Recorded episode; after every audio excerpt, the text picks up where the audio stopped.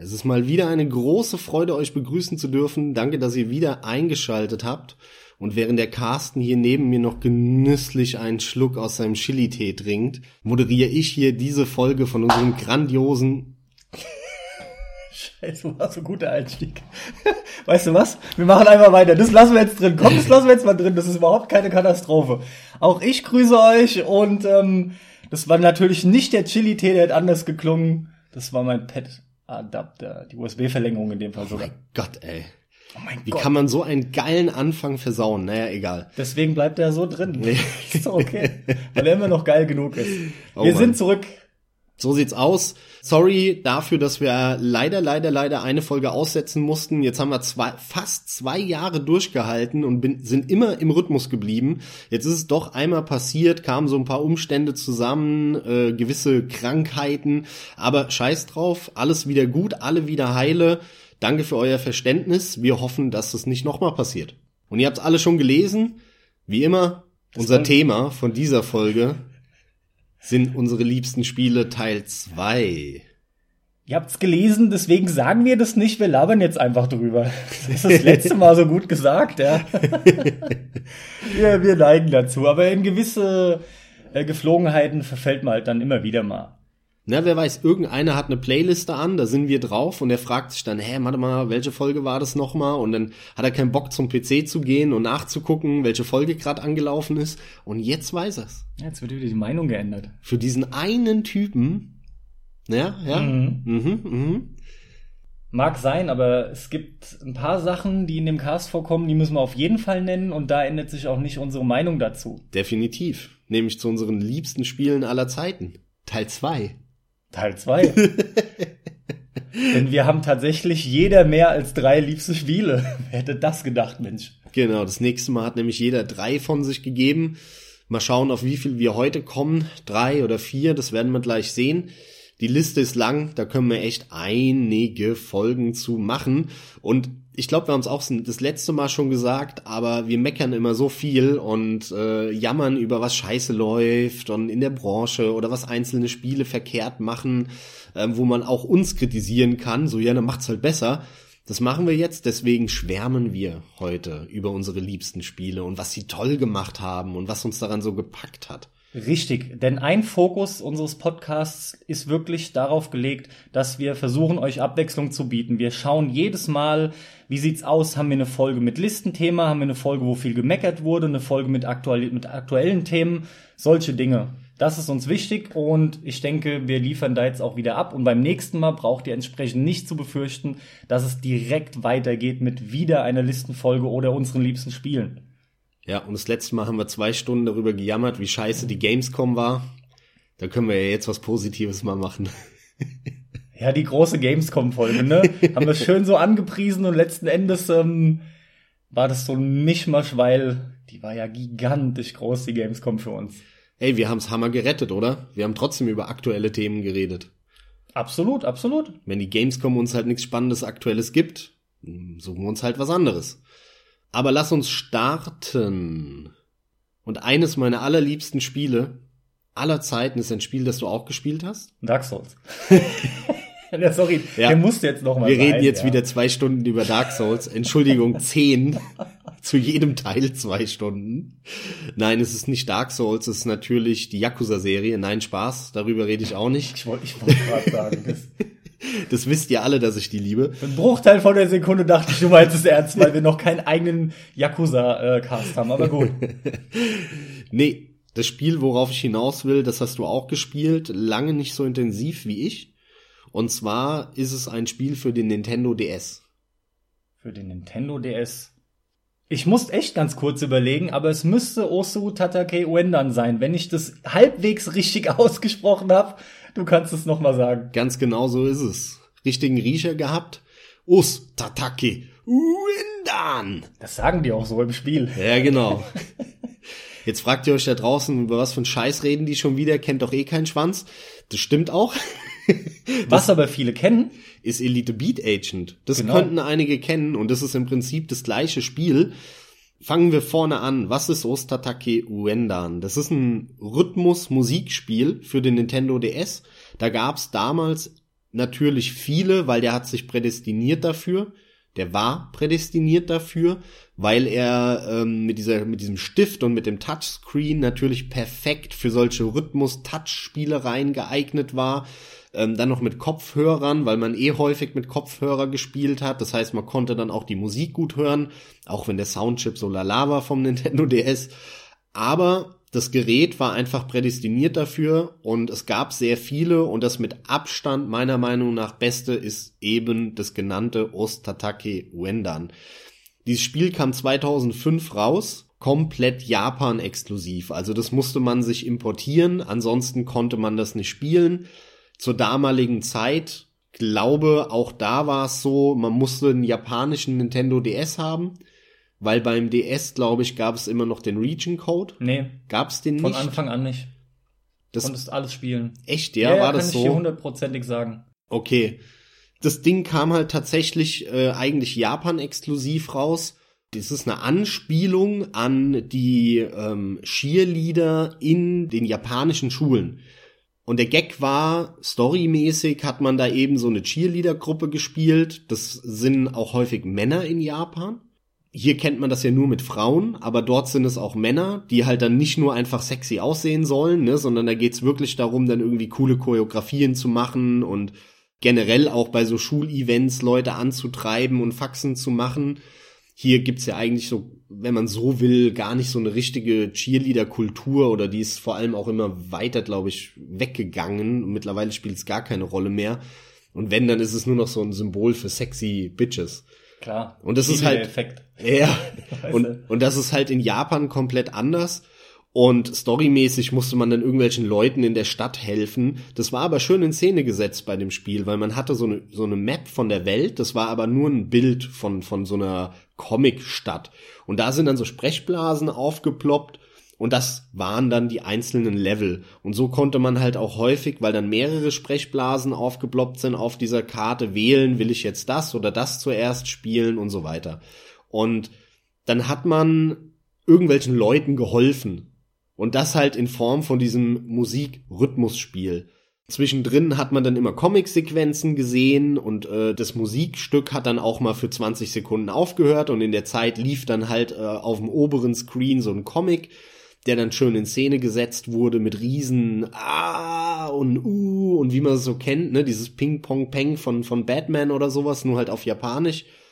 Das Spiel bestand, so wie man sich's vorstellt bei einem Rhythmusspiel, daraus, hauptsächlich im Rhythmus der Musik einzelne Tabs zu klicken, die dann nacheinander auf dem Bildschirm erscheinen. Die waren dann durchnummeriert mit 1, 2, 3, 4, dann war ein Ring drumherum, der ist dann immer näher gekommen und wenn der genau bündig war mit dem Kreis, den man gesehen hat mit dem Button, dann war es optisch perfekt im Rhythmus und da musste man klicken.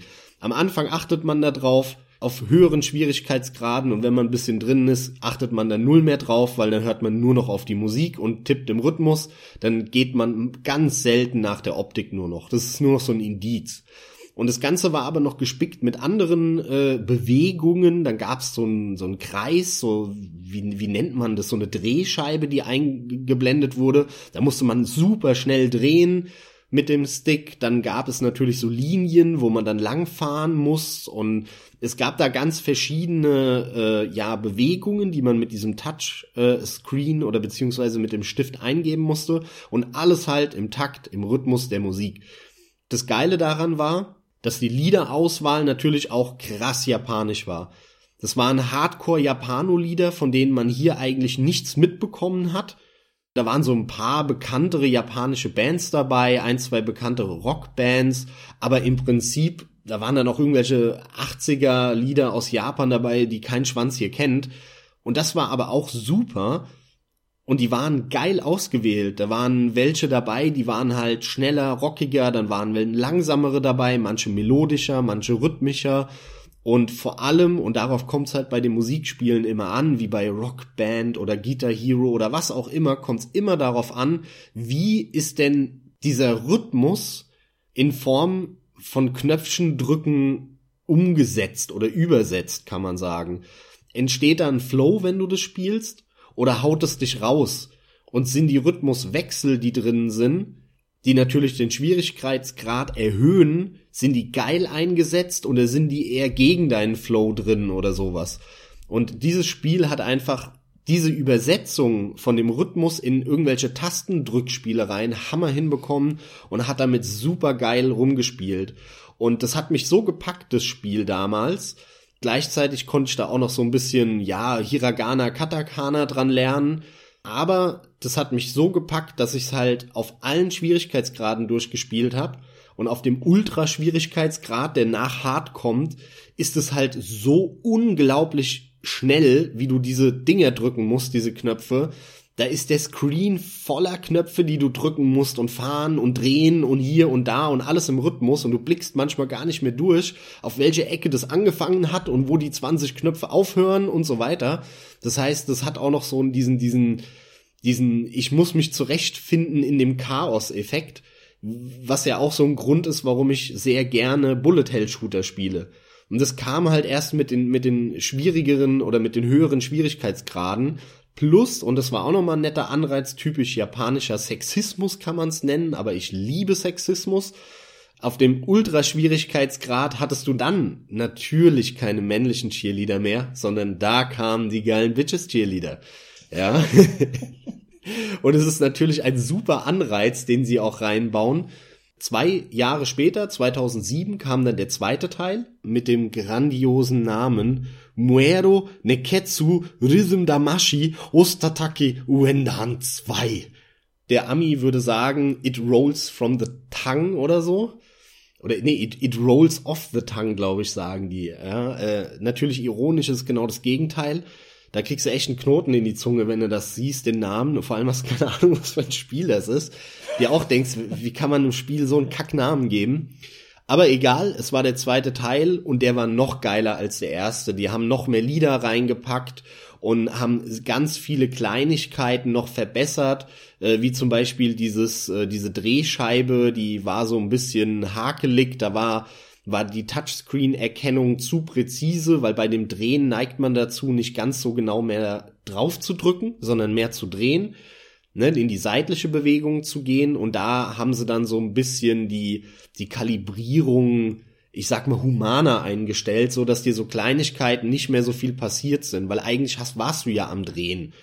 Es war im Prinzip das gleiche Spiel, aber sie haben ganz viele, viele Kleinigkeiten verbessert, mehr Lieder reingepackt, auch wieder eine mega Musikauswahl gehabt. Ähm, also für alle, alle Leute da draußen, die auf Musikspiele stehen, guckt euch das an. Das ist echt eine der allergeilsten Musikspiele-Serien, die es gibt. Damit ihr es mitschreiben könnt, das schreibt man OSU, also OS. Das U verschlucken die Japaner. Dann kommt Tatakae, also T-A-T-A-K-A-E und dann O-Wendan, O-U-E-N-D-A-N. Und wie wir es anfänglich schon erwähnt haben, nachdem das so erfolgreich war in Japan und sich wirklich extrem gut dort auch verkauft hat, kamen sie dann auf die Idee, das Spiel zu lizenzieren und äh, auch im Westen rauszubringen, in Europa, in der USA. Und die Version hieß Elite Beat Agent. War natürlich ja, an den amerikanischen Markt angepasst. Da waren dann so Lieder dabei wie Jackson 5 und äh, Madonna, äh, Material Girl und so. Ja, so solche Sachen. Äh, Destiny's Child war, glaube ich, dabei. Also ganz klar an den amerikanischen Markt angepasst, waren halt auch keine europäischen Lieder dabei. Das Ganze war nicht ganz so gut. Und es liegt gar nicht mal daran, dass sie irgendwie, ja, jetzt amerikanische Lieder drin hatten oder weiß ich nicht, an der Darstellung. Du, du hattest dann so eine Weltkugel, glaube ich, auf der du rum bist und die Lieder ausgesucht hast. Ja. Sondern das Problem war, dass der Rhythmus wie eben, was ich eben gemeint habe, wie der übersetzt war in dieses Spiel, in diese Folgen, in diese Knopfdrück- und Dreh- und Schiebefolgen, das war lange nicht so gut, wie das bei den Originalen war. Das hat man einfach gemerkt, da hat irgendwie wieder diese japanische Detailverliebtheit gefehlt ähm, sondern das war halt dann wieder nur eine Konvertierung für den amerikanischen Markt mit amerikanischen Liedern und dann hat man da so Rhythmusspielchen draus gemacht. Im Prinzip war das auch gut und hat Spaß gemacht und ich habe den natürlich auch auf dem höchsten Schwierigkeitsgrad durchgespielt, aber gepackt hat es mich nicht. Richtig geil wirklich bis zum letzten Schwierigkeitsgrad, bis in die letzte Finesse rein, was das Rhythmusspiel anging, waren nur die Originalen, die Ostatake Wendan Teile, die beiden. Also deswegen ist das eines oder drei, wenn du es so willst, Spiele, die für mich ganz oben in meiner Top-Liste sind von den besten Spielen aller Zeiten. Die muss man gespielt haben, wenn man irgendwas mit Rhythmusspielen anfangen kann. Und äh, das ist ja eher sogar ein Genre von dir. Das ist korrekt. Und ich habe gerade in dem ersten unsere liebsten Spiele Cast habe ich ja auch ein Rhythmusspiel genommen. Ich hatte nämlich Space Channel 5 Partout drin. Absolut, ja, das stimmt. Äh, Gerade die Detailverliebtheit, die du angesprochen hast, die macht halt den Unterschied, ja. Und die Japaner haben's halt mit ihren Rhythmusspielen. Die ganzen Rhythmusspiele, Musikspiele, auf die ich auch so abfahre, und auch Space Channel 5 halt ja. eben, das sind die japanischen Dinge, die haben auch ihre, ihre Drums, die sie benutzen und alles mögliche an komplexen Eingabegeräten, zum Teil, was da alles genommen wird. Du meinst die Taikos? Die Taiko-Drums bei, ja. ähm, na, hilf mir auf die Sprünge, das Saubekannte, das, das hat auch jeder eigentlich schon mal gesehen in einem Video, wenn sie auch in den Automaten davor stehen genau. und am Trommeln sind. Das heißt äh, Ta Taiko Master oder, oder Taiko Drum Master ja, heißt es. Ich weiß es leider gerade nicht, aber. Das kann man in Yakuza spielen übrigens. Genau, das kann man da spielen. in Yakuza Halt 5. natürlich ohne die Trommeln, ist ja klar. Peripherie wird dann nicht unterstützt. Das wäre aber auch dann, oder wird es sogar Mentenheim, ne? In das Yakuza nicht, nur, nein. Das ist nur Rhythmusspiel. Das wäre noch mal ganz abgefahren dann sowas. Aber, aber, okay. die, aber die Japaner haben mega viel. Auch diese ganzen Project Diva Sachen mit der Hatsune Miku. Und die haben ohne Ende Rhythmusspiele. Auch diese Tanzmatten Sag und was ich ja, da alles die gibt. sind da auch sehr erfolgreich und die machen da auch einen Riesenspaß und das merkt man den Spielen an. Ich bin auf die Reihe gekommen über Elite Beat Agents. Den habe ich hier im Original auf, als US-Modul und muss aber auch ganz klar sagen, ich hatte, weil das mein erster war, mit dem wirklich sehr, sehr viel Spaß. Hab dann aber den ersten Oso Tatake Uendan gespielt, der jetzt äh, folgend nur noch Uendan genannt wird, weil mir das alles zu lang ist. und ich mich vielleicht eher noch verstolper, da habe ich keinen Bock drauf. Und der erste hat mir auch sehr viel Spaß gemacht. Ich fand aber dann beim zweiten die Musikauswahl für meinen Geschmack halt ganz einfach noch wesentlich geiler und kann dir nur noch mal beipflichten, ja, der zweite war auch trotz der Perfektion beim ersten im, im Vergleich zum Elite Beat Agents, ja. war der zweite trotzdem noch mal eine deutlich geilere und saubere Angelegenheit. Und die habe ich auch tatsächlich mehr oder weniger verschlungen. Ja, nicht ganz so krass wie du, das hast du ganz zu Beginn gesagt, aber sehr viel gespielt sind extrem gute Musikspiele, auch ähm, wenn ich ne, wenn ich mir eine Rangliste irgendwie schon mal im Kopf so zusammenzimmer, ganz grob, sind die extrem weit mit oben. Und ich glaube, du hast sie nicht auf ganz hart gespielt, ne? Elite Beat Agents ja und den zweiten Uendern. Ich habe nämlich Echt, auch ja? die Cheerleader gehabt. Ja, ja, ja die okay, habe ich auch gehabt. Von daher weiß ich das und konnte mich okay. auch sofort wieder dran erinnern. Ja, dann hast du die auch sehr, sehr lang gespielt. Den trotzdem, zweiten ja, ja, definitiv. Richtig gut aber es gibt einfach einige gute Sachen. Nichtsdestotrotz muss man sich, und so ging es mir auch, man muss sich halt so ein bisschen in die japanischen Tracks einhören und selbst dann ist vielleicht nicht immer gegeben, dass man drauf abfährt. Gut, das man ist, kann das Problem aber sich aber den amerikanischen geben, das sind so Standardlieder, die halt trotzdem jeder kennt. Das Spiel ist einfach zu gut dafür. Aber ich rate euch zur japanischen Version, weil das ist super. Und das ist auch ein zeitloser Klassiker. Den nimmt man einfach in die Hand. Der macht sofort wieder Spaß. Völlig egal wann. Sowas ging mir auch noch, während du erzählt hast, durch den Kopf, könnte man auch wirklich vernünftig auf dem Handy noch rausbringen. Das, das wäre auch ein super Mobile-Game. Äh, wäre mir jetzt nicht bekannt, aber ich bin auch auf dem Mobile-Sektor halt sehr, sehr unerfahren. Nee, nee, da gibt's, zu wenig. Da gibt's auch so Musikspiele. Aber gibt's da auch einen Wendan? Hm, meines Wissens nicht, aber vielleicht in Japan. Müsste ja, ich mal gucken. Das würde ich sogar dann stark vermuten, ja.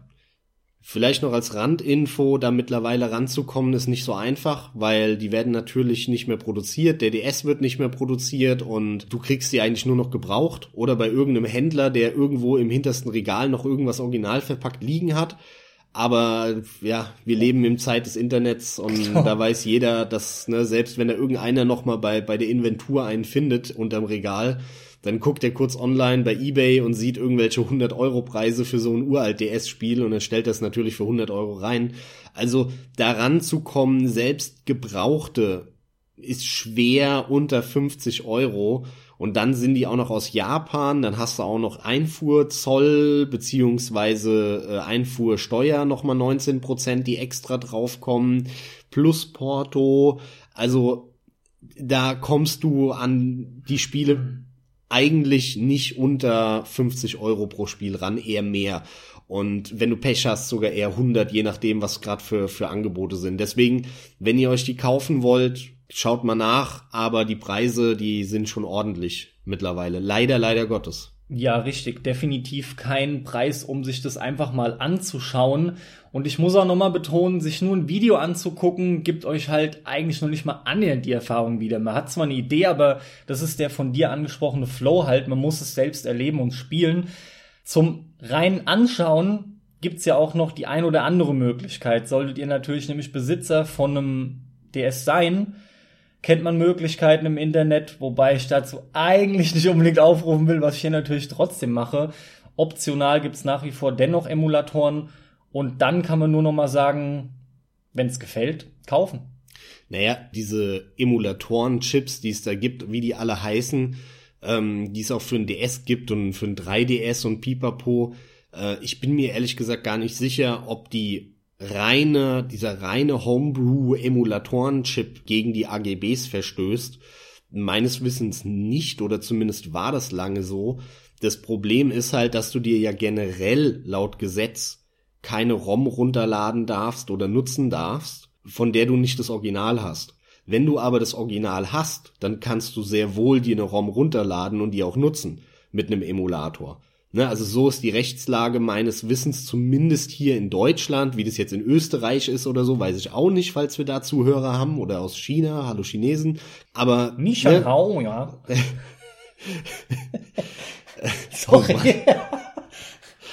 Also Bayerisch hatten wir schon mal, wir müssen ein bisschen variieren, oder? Aber, aber deswegen äh, ähm, muss man da gar nicht so vorsichtig sein, weil viele meinen, das wäre grundsätzlich illegal oder irgendwas illegal ist es schon mal gar nicht sondern du darfst hier sehr wohl irgendeinen ROM runterladen und zocken, wenn du da das Original hast. Also ich habe so viele Super Nintendo Spiele zu Hause und auch echt ein Super Nintendo und wenn ich mir da die ROMs runterlade, dann ja, verstoße ich gegen kein Gesetz, sondern ja, das ist absolut gesagt, legitim. Ich habe so viele Spiele oder ROMs zu Hause und auch echt ein Super Nintendo.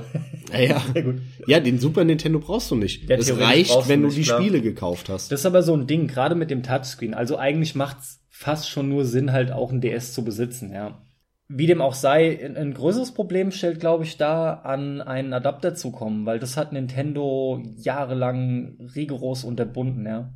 Du meinst so eine Karte, so eine Homebrew-Karte quasi? Ja, einfach eine Adapterkarte für eine SD-Karte, für eine Micro-SD oder so, wo du halt eben die ROMs draufziehen kannst.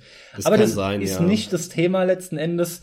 Wir wollten euch nur einfach darauf aufmerksam machen, weil klar, wer ist schon bereit, ja, klingt ganz interessant. Ich weiß aber nicht, ob es mir gefällt. 70, 80 Euro, was soll's? So läuft's halt nicht. Wenn ihr Musikspiele-Fans seid, das äh, ist wirklich ein geiles Ding. Und gerade Musikspielfans, denen reichen anschauen, ne, das kann man noch sagen. Und dann könnt ihr es euch aber definitiv uneingeschränkt äh, auch zulegen. Es ist allein beeindruckend, äh, schon, also schon beeindruckend, sich mal ein Video anzuschauen vom letzten Level oder so. End, Endboss Ostataki Wendan eingeben auf ultra schwer oder wie das heißt. Und dann siehst du schon die weiblichen Cheerleader da und die, die machen das dann mit Stiften und haben dann eine Kamera auf den DS und der DS liegt irgendwie auf dem, auf dem äh, Schreibtisch. Ja, genau. Und das ist schon geil, wenn du da siehst, tak, tak, tak, tak, tuck, tack, tack, tack, tack, tack, tack, tack, in dem Rhythmus. Allein dazu zu gucken ist schon ganz beeindruckend und es macht super Laune. Abschließend, das macht halt einfach wirklich Spaß zu spielen. Das ist ein super Musikspiel. Dann mache ich mal weiter. Fangen wir mit meinem ersten Titel an. Eines meiner nächsten Lieblingsspiele und quasi All-Time-Favorites ist Ende 2.2 erschienen. Es ist Metroid Prime Bam, Metroid Prime Max, das fandst du doch auch so extrem Hammer, oder? Das war halt deine Zeit, du warst schon längst nicht mehr bei Nintendo. Metroid äh, hast du mir insofern voraus, als dass du Super Metroid gezockt hast, den ich sträflicher, sträflicherweise immer noch nicht gespielt habe. Solltest du tun. Habe ich auch vor, aber was ich alles vorhab, sage ich die letzten Podcasts immer wieder. Ist definitiv besser als Metroid Prime. Kommt drauf an, wann man ihn erlebt hat, wie man ihn erlebt hat und äh, einige würden das wahrscheinlich sogar auch verneinen. Metroid Prime ist auf jeden Fall ein Brett von einem Spiel. Da ist sich eigentlich die gesamte Spielerschaft einig. Ist von Anfang an so gewesen. Die Zweifel waren groß, weil die Erwartung, die war massiv. Also wir können jetzt auch mal von der Fallhöhe reden. Die war nämlich wirklich so massiv hoch, da das nicht mehr von Nintendo selbst entwickelt wurde, sondern an die Retro Studios damals abgegeben wurde. Ein amerikanisches Studio, wenn ich jetzt nicht falsch liege. Ich weiß nicht so viel über die Retro Studios, müsste aber so sein. Und dann haben die es tatsächlich geschafft. Und es ist gleichzeitig auch ein Paradebeispiel, nämlich Metroid Prime, wie man eine Spielerfahrung, ein Erlebnis absolut im Kern behält, um eigene Ideen erweitert und in die dritte Dimension korrekt portiert das Spiel sieht aus, für die, die es nicht kennen, nämlich wie ein Ego-Shooter, ist es aber nicht. Das Spiel ist zwar ein Ego-Perspektivenspiel, aber das wird ziemlich schnell ersichtlich, dass es eher ein Action-Adventure ist aus der Ego-Sicht, weil schon die Log-On-Funktion im Pad drin ist und man steuert eher wie bei einem Third-Person-Spiel, meinetwegen auch wie bei einem Dark Souls. Ähm, man, man tänzelt im Kreis um die Gegner herum, wenn die angelockt sind. Das ist auch gar nicht weiter nötig, das irgendwie zu erklären, denn das, das muss man einfach selber erlebt haben, wie gut die Steuerung funktioniert. Ich dachte auch am Anfang, oh Mann, mit dem Stick, wie soll das funktionieren mit dem rechten, bis ich gemerkt habe, ah, geil, funktioniert gar nicht wie der typische Konsolen-Ego-Shooter. Funktioniert perfekt für das, was es ist.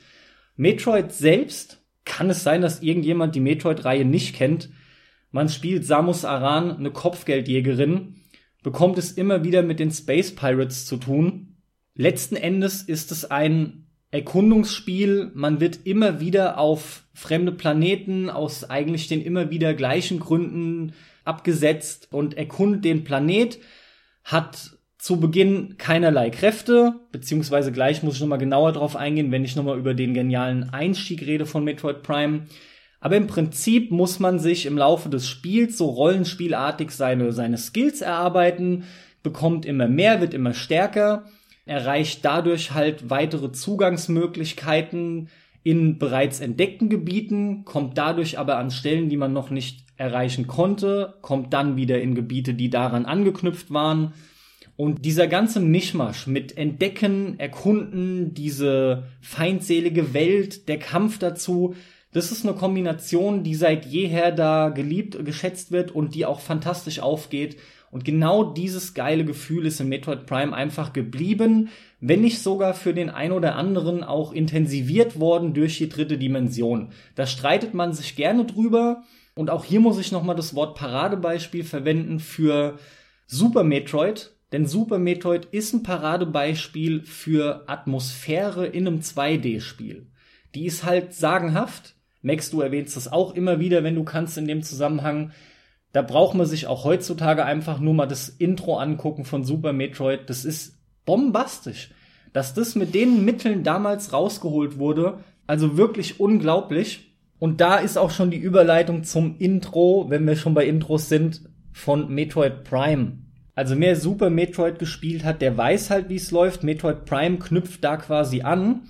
Insofern, als dass man auch hier auf einem Planeten ankommt, kriegt so ein bisschen beigebracht, hier kannst du scannen, so funktioniert die Steuerung, zumindest die Basics, und man betritt diesen Planeten. Dann äh, merkt man schon, dass irgendwas im Argen ist, da kommen die ersten kleineren Gegner, dann trifft man schon auf die Weltraumpiraten, kriegt fast gegen Schluss einen Boss hingestellt, der schon so dermaßen tollen Auftakt bietet und einem zeigt, was einen hier großartiges erwarten wird, denn so ein Boss vermisse ich oft bei Spielen heutzutage komplett am Ende und den bekommt man hier zu Beginn schon vor die Flinte geknallt. Und typisch Metroid, deswegen habe ich es anfangs gesagt, wenn man diesen Boss erlegt hat, dann ist es wieder das, mit dem das Zeitlimit läuft. Man soll flüchten und hat hier schon ein bisschen Zeitdruck. Super zügig, geile Action, cooles Tutorial dabei, bevor dann das Spiel letzten Endes startet. Und meine Güte, was war das für einen Impact, den es auf mich hatte. Denn ich gehe gar nicht jetzt groß auf die Grafik ein. Die war für damalige Verhältnisse, das ist eines der mit Abstand hübschesten GameCube-Spiele, die es überhaupt gibt. Was da für Level schon gezeigt wurden, Effekte auf Waffenlagen, auf, auf Schüssen, auf Gegnern, also war zu der Zeit wirklich nicht so oft am Start. Mir fällt noch Resident Evil 4 ein und ansonsten gab es gar nicht viele Spiele, die so massiv gut aussahen. Aber dieses Spiel bietet einfach alles, was man sich von einem Erkundungs-Action-Spiel mit RPG-Elementen erwartet. Die Story ist super. Man kommt immer weiter in den Planeten rein, entdeckt immer mehrere Aufzeichnungen, macht immer mehr Entdeckungen, warum, wieso, was ging da ab. Im Prinzip wird's halt wirklich immer größer, die Monster werden stärker, man selbst steigt ja natürlich auf entsprechend. Endgegner ohne Ende, das ist halt auch was, was ich liebe. Also die Action kommt hier definitiv keinen Meter zu kurz. Was toll ist an Metroid Prime sind auch die Puzzle, die einfach relativ organisch sogar verknüpft sind. Das hat mir jedes Mal gut gefallen. Diese Welt zieht einen halt auch immer mehr in seinen Bann. Man ist schon von Anfang ziemlich drin. Das ist alles so mysteriös mit den Choso, die ganzen ruinartigen Gebilde, weil man halt echt am Anfang null weiß, was abgeht. Und das mehr und mehr aufzudecken, gepaart mit dieser bombastischen Atmosphäre, die nicht nur durch die wunderbare Grafik und Geräuschkulisse erzeugt wird, sondern auch durch die fantastische Untermalung des Soundtracks, der einfach grandios wechselt. Also es ist oft ein Ambient-Soundtrack, es gibt aber an den richtigen Stellen, gerade zum Beispiel bei größeren Fights und vor allem natürlich Boss-Fights, einfach richtig geile Lieder. Der Soundtrack ist ja auch ein Punkt, den ich so klar rausstellen muss. Das ist einer meiner all-time favorite Game Soundtracks, was wirklich noch on top draufkommt, dass ich schon das Spiel einfach als eines meiner Lieblingsspiele bezeichne. Das fügt sich halt nun mal alles zu einem großen Ganzen zusammen. Hier stimmt einfach für mich alles. Metroid Prime ist auch eins der wenigen Spiele, die für mich fast als perfekt durchgehen. Ich meine, welches Spiel ist perfekt?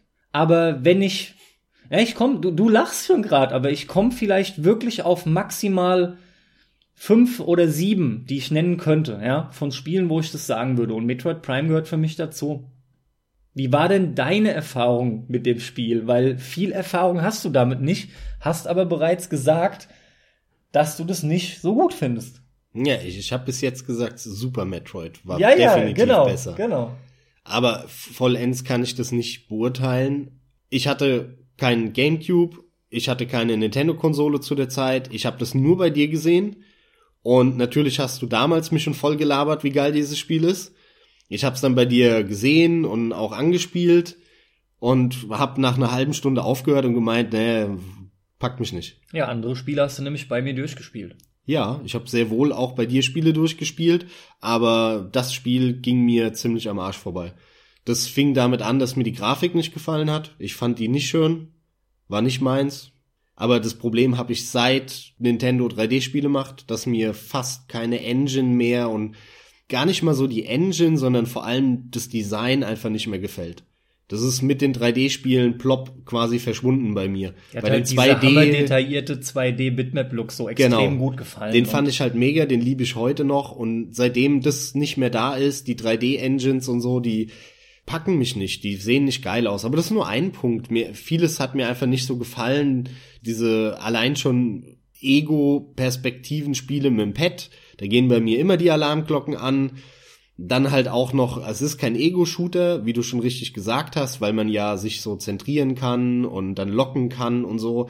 Klar, sie haben halt das, wofür sie bekannt sind, umgesetzt und mit Zelda, ähm, äh, der erste N64 Zelda, Ocarina of Time. Ocarina of Time, Dein habe ich, Lieblingstitel. ja, meinte ich ja, Ocarina of Time, haben sie sich halt einen Namen geschaffen, ne? weil da haben sie das erste Mal äh, so eine Lock-on-Funktion gebaut, die es ja vorher nicht gab.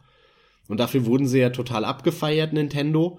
Auch durchaus nicht so unrecht, will ich behaupten, ne? weil es natürlich die 3D-Steuerung sehr, sehr stark vereinfacht hat. Das haben sie dann damals, weil das ja erst äh, fünf Jahre davor war, in Metroid dann in diese 3D-Umsetzung auch eingebaut. Also Sie haben sich da vieler Mechaniken bedient, die sich bewährt haben in den letzten Jahren da bei Nintendo schon und so, aber es ist ein Nintendo 3D-Spiel und da bin ich einfach raus.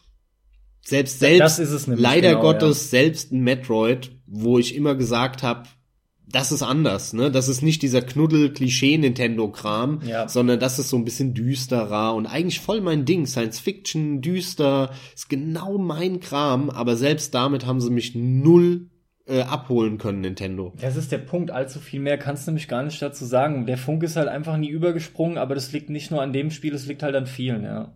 Es ist wie es ist. Aber ich stimme dir zu, der Soundtrack ist sehr, sehr geil. Der hat ein paar geile Lieder, den sollte man sich auf jeden Fall anhören. Gebt euch allein schon, jetzt mal ganz im Ernst, wenn man das Spiel startet, schaut euch das an. Das Menü ist auch eins der stylischsten, wie ich finde. Das ist wirklich sehr geil gemacht. Und die Musik dazu, die lädt auch schon ein auf diese geile, spannende, mysteriöse Reise.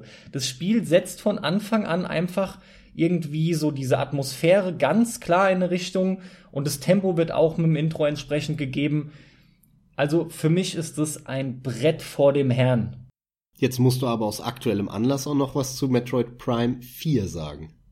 Ja, gut, man hat ja noch nichts gesehen. Es wurde ja von Metroid Prime 4 lediglich äh, die Ankündigung gezeigt, dieser Teaser-Trailer. Das war ja nur der Schriftzug mit äh, ein paar Klängen, die man halt kennt aus dem Menü-Thema, meine ich, aus dem Menu-Theme, bin ich mir gerade nicht 100 pro sicher, aber typisch äh, wiedererkennbare Metroid-Melodie und dann halt der Schriftzug.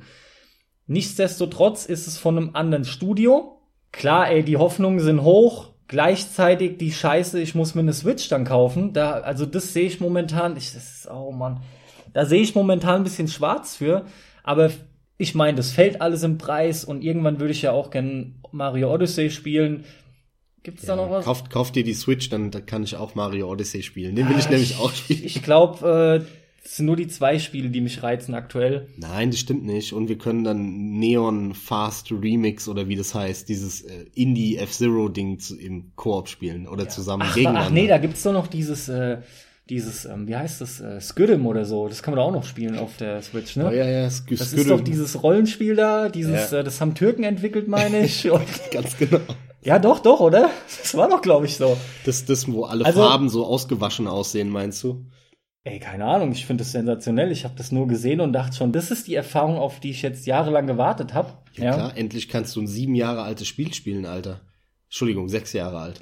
Also lassen wir, lassen wir den Scheiß, weil wir sind sonst wieder nur hier am, am Abziehen. Und darum geht's auch eigentlich nicht. Aber ihr hört's schon raus und das ist halt der Kurs.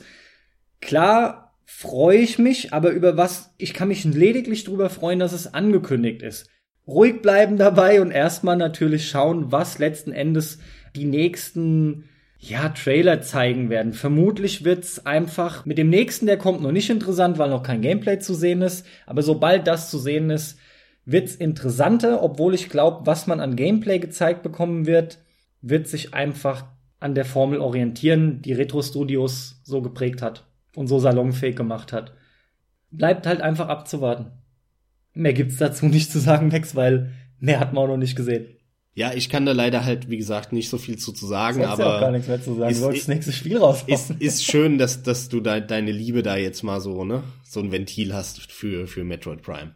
Weil ich bin da einfach der falsche Ansprechpartner leider für. Wenn du halt einfach mal ein Spiel nehmen würdest, wo ich mal sagen kann, Gott, was ein Mist oder so, oder zumindest, zumindest, na Gott, was ein Mist stimmt ja nicht, aber zumindest, ah, der Funk ist gar nicht übergesprungen, geht nicht. Ich weiß halt was Gutes plus mehr Sachen, die mit denen du nichts anfangen kannst. Das ist halt mhm. halt so ein Problem. Mhm. Mhm. Also von mir nochmal zusammengefasst. Ich könnte halt so viel dazu sagen, ja. Aber das, das sind Spoiler. Und ich will die auch wenn die Spiele älter sind oder manchmal auch gerade weil sie älter sind und die ein, der ein oder andere Zuhörer es vielleicht nicht kennt, will ich es einfach vermeiden. Dafür sind mir die auch zu wichtig. Aber auch Abwechslung an Levels ist halt gigantisch. Weißt du, du hast das Klassische mit Eis, Wüste, Ruinen, alles, was du auch liebst bei Rollenspielen, auch wenn das jetzt keins ist, aber allgemein Abwechslung, das ist da alles da. Leveldesign sowieso fantastisch, aber ich auch Waffen und, und, und, und Gadgets und alles, die ganze Fortbewegung. Aber ich habe den Eindruck, mit allem, was ich sag, kommen nur Spoiler und deswegen mache ich an dem Punkt echt Schluss. Tu das. Mach ich. Guck mal mit deinem Tu das. Mach doch. Dann komme ich zu meinem nächsten Titel. Und das ist einer, den ich schon das eine oder andere Mal erwähnt habe hier im Podcast aber noch nie so richtig ausgiebig darüber gesprochen habe. Und das ist ein Spiel, das du nie gespielt hast. Und zwar. Zu Recht wahrscheinlich. ich glaube nicht. Ja, ich glaube auch nicht. Und zwar ist es Rollercoaster Tycoon. Ah, fuck, den muss ich unbedingt spielen. Es stimmt, ja, es stimmt. Das ist jetzt keine dumme Floskel. Der kam 1999 raus. Ich war damals ultra gehypt darauf. Das war die Zeit, wo ich so richtig aktiv die PC-Spielezeitschriften gelesen habe und mir da jede Woche oder alle zwei Wochen, je nachdem welche, ich weiß gar nicht mehr in welchem Rhythmus die kamen. Nee, es war monatlich schon damals, glaube ich. Ja, ja. Ähm, da habe ich dann mir die PC-Action und die PC-Games und die Games da immer geholt Und da waren natürlich dann Berichte drin, Berichte über Rollercoaster Tycoon und ich habe die Bilder gesehen und war unfassbar gehypt darauf. Ich war als Kind schon so drauf und bin es bis heute. Ich liebe Freizeitparks. Ich liebe Achterbahnen und dieses, dieses kitschige, in eine andere bunte Kunterbunt-Welt eintauchen. Das ist einfach mein Ding, deswegen mag ich auch Rollenspiele so. Und das ist halt, wie soll man sagen, etwas, was nicht virtuell ist, sondern halt in der Realität, aber du kannst trotzdem so ein bisschen in eine andere Welt abtauchen und das ist ganz geil und ist halt noch gepaart mit coolen Ideen, geile Horrorbahnen oder oder so und und irgendwelchen Achterbahnen, die die dir noch einen Adrenalinkick geben, wo ich schon immer drauf abfahre und nicht genug bekomme. Das noch gepaart mit äh, coolen Fressalien und und allem drum und dran einfach und ich fahre schon immer auf Freizeitparks ab und es war damals schon so und dann habe ich dieses Spiel gesehen und die Bilder und ich war echt so gehypt zu dem Zeitpunkt, dass ich mir einen Ordner gemacht habe. In diesem Ordner, ah, da habe ich mir echt so das ganz große Logo von irgendeinem Bericht von dem Spiel, habe ich mir ausgeschnitten mit der Schere und so auf ein weißes Blatt Papier geklebt, als Cover sozusagen. Und hinten dran habe ich mir dann so die ganzen Seiten ausgeschnitten und, und alle eingeheftet so die, die, die Preview von der PC Games, so von der GameStar und Vorabversion und hier und da und ein Interview mit, mit äh, hier Chris Sawyer, der das gemacht hat und dann habe ich halt so echt so 10, 20, 30 Seiten da drin gehabt. Hast die, du das noch? Nee, das habe ich leider nicht kurze mehr. Kurze Anmerkung am Rande, ich habe noch meinen Ordner, den ich zwischen irgendwie 12 und 16 angelegt habe mit dem PC, das ist ein Aktenordner voll, wo ich nur lauter Cheats drin habe und ja, so ein paar. Tests und so, den habe ich immer noch da hinten, das ist echt interessant. Das ist geil, ja, ich hätte es gerne auch noch, aber nee, das habe ich irgendwann einfach weggeschmissen oder was weiß ich was. Nee, aber das zeigt, wie krass ich gehypt war auf dieses Spiel und dann kam's raus und äh, ich hab's gespielt und es hat meine Erwartungen komplett erfüllt. Ich war null enttäuscht. Mhm. Und äh, hab dann halt wirklich die Demo alleine schon, die hab ich, also ohne Scheiß, die hab ich Wochen gezockt. Ey, ist auch ein gutes Thema. Demos, die man zu Tode gespielt hat. Ja. Ohne Scheiß. Definitiv, müssen wir mal machen. Ja, und ich, ich habe äh, jeden Abend habe ich das angemacht, ähm, habe jeden Abend dann die Demo war das erste Level von Rollercoaster Tycoon und das konnte man eine halbe Stunde oder eine Dreiviertelstunde spielen. Was und danach ging es automatisch aus und man musste neu das Level starten. Man hatte aber alle Möglichkeiten. Es war komplett das erste Level. Das erste Level heißt quasi die erste Aufgabe, die du zu erledigen hast, weil es gibt wahrscheinlich hier auch den typischen äh, Free Mode, in dem du einfach nach Belieben bauen kannst und dann halt eben so, so Art Missionsstrukturen von wegen locke so und so viele Besucher in den Park oder errichte so und so eine hohe Achterbahn ja, oder so. genau, das gab so Aufgaben, aber die waren natürlich relativ das Level, das war natürlich nicht viel. Ja, ja, das aber weil Gebiet du von Level war, sprichst bei so einem Spiel, Genau, weißt du? das Gebiet war relativ klein und du musstest natürlich, die Aufgabe war nach dem, ich weiß nicht mehr, zweiten Jahr so und so viele Besucher im Park also zu haben oder so. Die Level sind einfach vorkonstruierte Aufgaben und werden, genau. die Parks werden wahrscheinlich immer größer, zumindest die Aufgaben wachsen damit Ganz genau, so ganz genau. Ja, das ist klar da konnte man halt so lang wie man wollte, also das so oft spielen wie man wollte, aber mit einem Zeitcap halt. Ja, und das habe ich ohne Ende gespielt und dann habe ich äh, mir dann die Originalversion geholt, als es dann endlich released wurde und habe das auch wirklich tot gespielt. Ich habe das rauf und runter gespielt und das Geile an dem Spiel war halt, das hat echt einer alleine fast äh, gemacht. Also die Grundlage, das System und die, die Engine, die hat einer alleine geschrieben. Und er hat sich dann nur die Hilfe von ein paar anderen geholt, das Ganze dann noch grafisch umzusetzen und irgendwelche Soundeffekte und Musik noch, ähm, die dann von irgendeinem gemacht wurde. Und es hat mich, wie gesagt, komplett umgehauen, weil ich konnte endlich meinen eigenen Freizeitpark bauen und wir haben auch schon in unserer Folge über Simulationen beziehungsweise über Strategiespiele darüber gesprochen. Ich liebe diese Wirtschaftssimulation. Mhm. Wir sind ja in der Regel Strategiespiele und dieses Genre, dem heule ich halt total hinterher, dass es tot ist fast. Dieses lustige Wirtschaftssimulation. Das war halt, ich glaube, das Spiel, was diese Liebe so richtig in mir geweckt hat zu diesem Genre es hat mir so viel Laune gemacht und das Spiel war halt, wie man sich das vorstellt. Man hat äh, so das so Quadrate und auf denen kann man jetzt Wege erstellen. Man kann irgendwelche Bäume auf die Quadrate setzen. Man äh, kann hat dann die Attraktion. Da verbraucht dann einer, was weiß ich, vier mal vier Quadrate und dann muss man den halt hinsetzen. Und äh, das Geile war aber, man musste dann immer noch einen Eingang und Ausgang dran bauen und man musste eine Warteschlange an den Eingang bauen. Das war halt, wie soll ich sagen, das war so ein Antrieb der Perfektion, weil am Anfang gehst du hin und dann baust du halt irgendeine Attraktion dahin. Alles klar. Und dann baust du einen Eingang hin und dann siehst du, ah, der Hauptweg, den, der läuft da lang. Und dann hast du das relativ weit weg vom Hauptgang hingebaut. Deswegen hast du dann eine Gerade gebaut, die so über zehn Quadrate hin zum Hauptweg führt, vom Eingang der Attraktion zum Hauptweg. Und dann hast du weitergespielt. Und das hast du dann nochmal gemacht und nochmal und nochmal. Und dann hast du gemerkt, Moment mal, jetzt habe ich voll viel Platz verschwendet. Und da in der Mitte sind ganz viele freie Felder.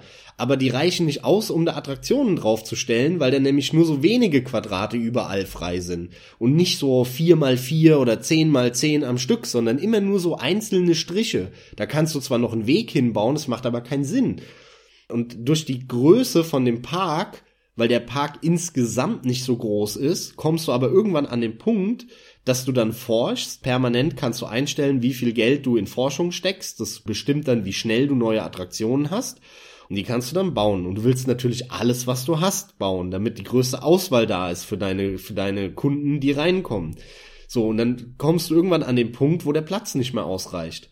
Und dann guckst du nach vorne und denkst dir, scheiße, wie viel Platz ich vor zwei Stunden verbraucht habe, den ich jetzt bräuchte. Und dann fängst du an zu perfektionieren, jedes Quadrat, wie du die Wege baust. Und dann stellst du fest plötzlich, ah Moment, es ist voll dumm, gerade Wege zu bauen. Also musst du die so hin und her und hin und her bauen, damit du keinen Platz verschwendest und es dann auch nicht so weit weg vom Hauptweg ist, weil dann hast du hinten dran noch genug Platz um bis zum Ende des Parks noch eine andere Attraktion hinzubauen, die du in der Stunde erst freischaltest. Und dann hast du so einen Bauperfektionismus, der sich entwickelt.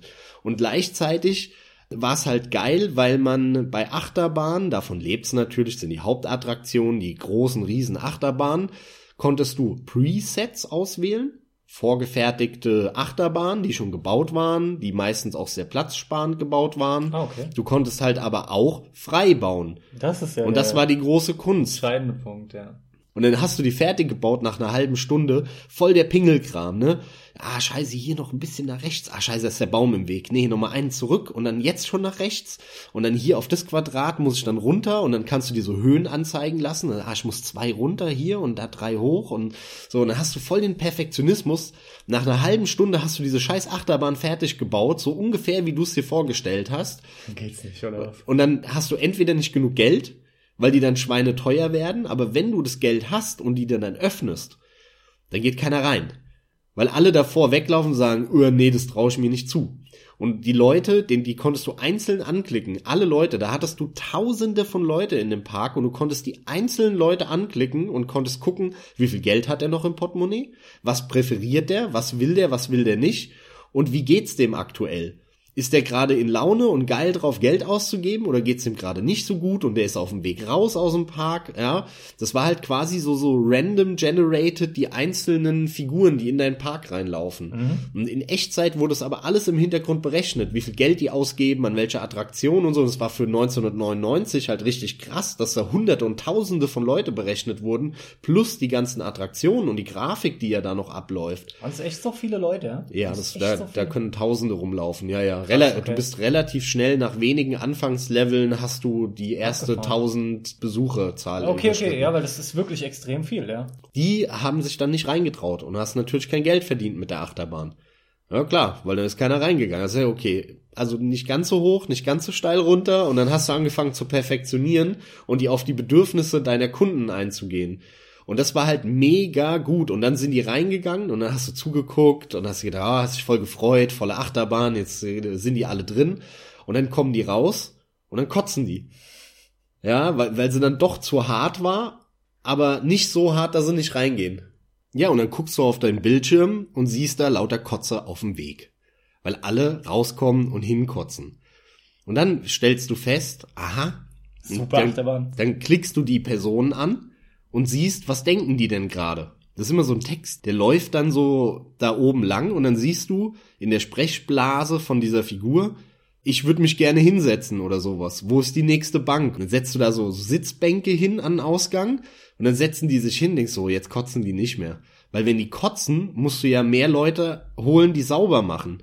Weil das fällt dir dann auch irgendwann auf, wenn da überall Kotze ist und du, und du klickst die Leute an, die da rumlaufen und sagen die, hier ist aber dreckig, das ist aber scheiße. Ne? Und dann merkst du, ah, okay, die reagieren darauf, die Besucher. Sau abgefahren. Und dann musst du so Saubermachleute einstellen die dann die Wege sauber schrubben und so weiter. Die kosten halt wieder Geld. Ja, die Saubermachleute. Ja, die Reinigungskräfte. Die ja, eigentlich ja. brauchst du die nur wegen der Kotze, mehr oder weniger. Die, also die Leute werfen auch ihren Müll hin, wenn du keine Mülleimer hinstellst. Also das hängt alles miteinander zusammen, du siehst schon. Und das ist super gemacht einfach. Das Balancing von dem Spiel ist nicht das allerbeste. Das haben sie hier und da ein bisschen verkackt. Aber diese Verkettung von den Prozessen, von diesen Wirtschaftsprozessen in Kombination mit dem Kunden, was die wollen in dem Freizeitpark, das ist halt einfach mega gut umgesetzt. Und jeder, der das gespielt hat, dem geht das Herz auf, wenn er sich daran erinnert, dass er sich wieder aufregt, dass die beschissenen Gärtner, die man eingestellt hat, irgendwo in der hintersten Ecke, wo du noch nichts gebaut hast, wo keine Wege sind und nichts, umherirren und die Wiese mähen, wo irgend noch nichts steht. Und ich so, was macht der Spast? Der soll da vorne sauber machen und nicht da hinten. Und dann nimmst du die, weil du nämlich jeden nehmen kannst, jeden Mitarbeiter und auch jeden Besucher von deinem Park. Kannst, kannst du einzeln nehmen und irgendwo hinsetzen. Ist auch lustig, da macht man sich natürlich den Spaß und wirft die dann ins Wasser und dann sterben die und dann kriegst du schlechte Presse und so und dann kommen weniger Besucher, weil irgendjemand gestorben ist in, in deinem Park. Also das hat dann auch wieder seine Folgen bis du dann feststellst, ah, Moment, ich kann diesen ganzen Reinigungskräften, den Gärtnern und Pipapo, die ich einstelle, Wege zuweisen. genau, denen kann ich Gebiete zuweisen und alles. Ja. Irgendwann hast du da den Flow drin und es passiert automatisch, du perfektionierst das und dann geht's los. Und dann spielst du das Level zum zwanzigsten Mal Forschung. Ah ja, dann kommt das dann und da muss ich darauf achten. Ah, die Wege baue ich jetzt so. Ah, hier Schlangenlinien, damit ich nichts verpasse. Jetzt stelle ich schon den ein, weise dem das Gebiet zu, damit er am Ende nicht da rumrennt.